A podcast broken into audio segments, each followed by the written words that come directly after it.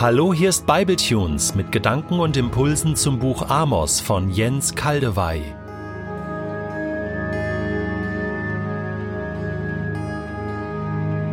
Ich lese in der Übersetzung Hoffnung für alle Amos Kapitel 1, die Verse 3 bis 15.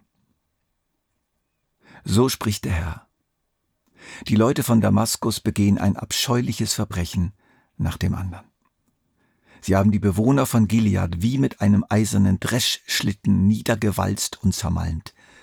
Das werde ich nicht ungestraft lassen. Ich brenne die Paläste nieder, die König Hazael und König Ben-Hadad errichtet haben. Ich zerschmettere die Riegel an den Stadttoren von Damaskus und töte die Herrscher von Bikat Avin, Unrechtstal und Bet Eden, Freudenhaus. Die Bevölkerung von Syrien wird nach Kir verschleppt. Darauf gebe ich, der Herr, mein Wort. So spricht der Herr. Die Leute von der Philisterstadt Gaza begehen ein abscheuliches Verbrechen nach dem anderen. Sie haben die Einwohner ganzer Dörfer gefangen genommen und an die Edomiter verkauft. Das werde ich nicht ungestraft lassen. Ich brenne die Stadtmauer von Gaza nieder. Seine Paläste werden ein Raub der Flammen. Die Herrscher von Aschdod und Aschkelon bringe ich um, und auch die Stadt Ekron bekommt meine Macht zu spüren. Die Philister, die dann noch übrig geblieben sind, finden den Tod. Darauf gebe ich, Gott der Herr, mein Wort. So spricht der Herr, die Leute von Tyrus begehen ein abscheuliches Verbrechen nach dem anderen. Sie haben ihren Freundschaftsbund mit Israel gebrochen und die Einwohner ganzer Dörfer an die Edomiter verkauft. Das werde ich nicht ungestraft lassen. Ich brenne die Stadtmauer von Tyrus nieder, seine Paläste werden ein Raub der Flammen. So spricht der Herr, die Leute von Edom begehen ein abscheuliches Verbrechen nach dem anderen. Sie haben die Israeliten, ihr Brudervolk, erbarmungslos bekämpft und unschuldiges Blut vergossen.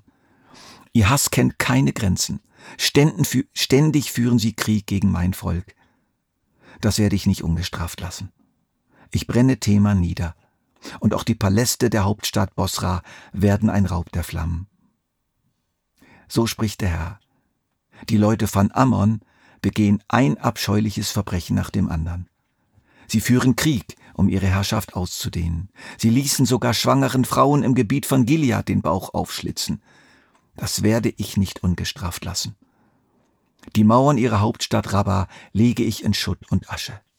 Ihre Paläste werden ein Raub der Flammen. Dann ertönt überall das Kriegsgeschrei und die Schlacht tobt wie ein verheerender Sturm. Der König der Ammoniter und alle führenden Männer werden in die Verbannung geschickt. Darauf gebe ich, der Herr, mein Wort.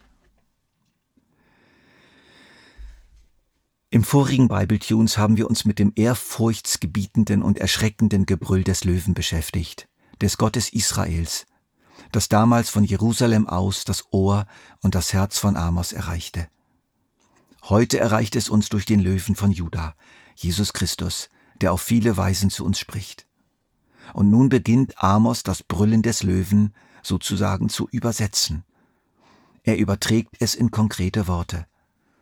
Es sind Ankündigungen schwerer Gerichte an Städte und Völker um Israel herum. Achtmal findet sich das Wort das werde ich nicht ungestraft lassen. Andere Übersetzungen lauten, ich werde es nicht rückgängig machen. Darum nehme ich mein Gerichtswort nicht zurück, darum verschone ich sie nicht. Wir werden auf ähnliche Formulierungen im Amos-Buch noch öfter stoßen. Hier wird nicht zur Umkehr aufgerufen mit diesen Formulierungen, im Sinne von wenn ihr nicht umkehrt, dann. Nein, hier scheint es zu spät zu sein für Umkehr. Das Maß ist voll. Die Entscheidung zum Gericht ist bei Gott gefallen und er nimmt sie nicht zurück. Es gibt ein zu spät. Und auch das gehört zur Beziehung Gottes zum Menschen, dass es dieses zu spät gibt. Glücklicherweise gibt es auch das andere. Es ist nicht zu spät. Raum zur Umkehr und Reue ist noch da. Wenn der Mensch sich beugt, bereut und sein Verhalten ändert, kommt Gott ihm entgegen. Doch hier, in unserem Abschnitt, ist es zu spät. Das Gericht wird angekündigt und es wird kommen. Aber wofür? Das ist dir relativ einfach zu erkennen. Es gibt so eine Art gemeinsamen Nenner in der Anklage Gottes. Und das ist sinnlose, maßlose, unverhältnismäßige, weit über das Ziel hinausschießende Gewalt. Grausamkeit um der Grausamkeit willen.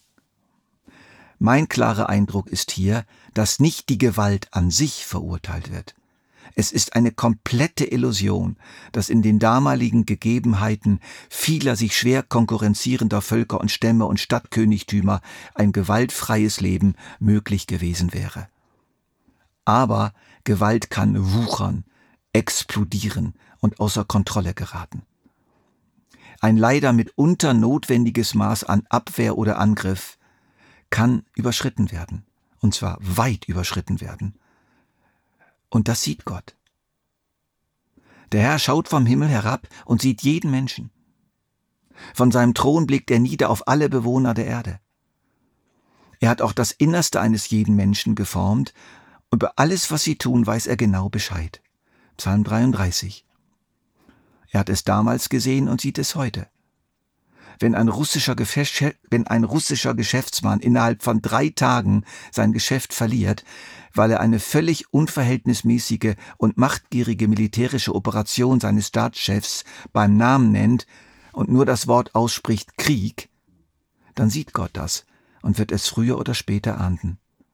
Wenn jemand in Nordkorea wegen einer falschen Bemerkung für Jahre ins Straflager kommt, sieht Gott das und wird früher oder später Recht schaffen.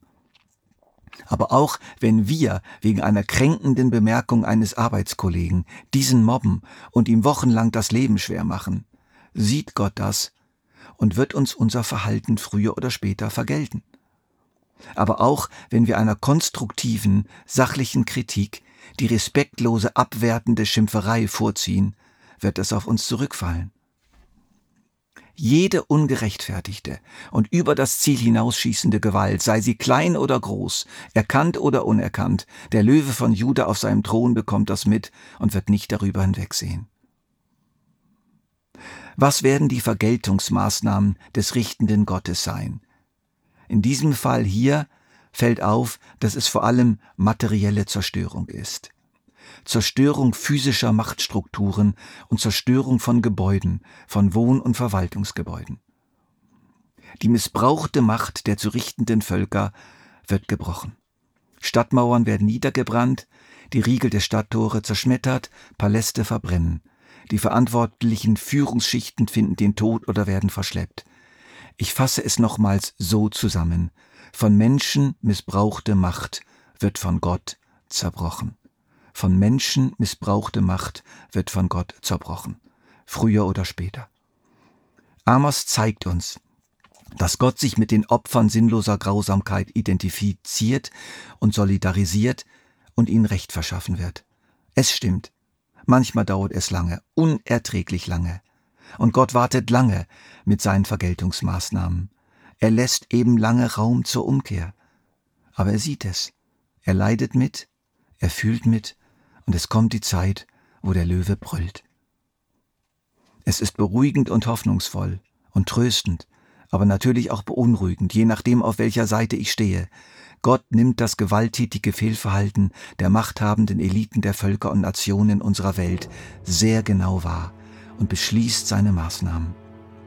Zuerst sendet er seine mahnenden Boten, das können Kirchenvierer sein, Theologen, Berater aus den eigenen Reihen, Journalisten, Menschenrechtsaktivisten, Rapper, Dichter oder einfacher oder einfach Mitglieder der jeweiligen Parlamente.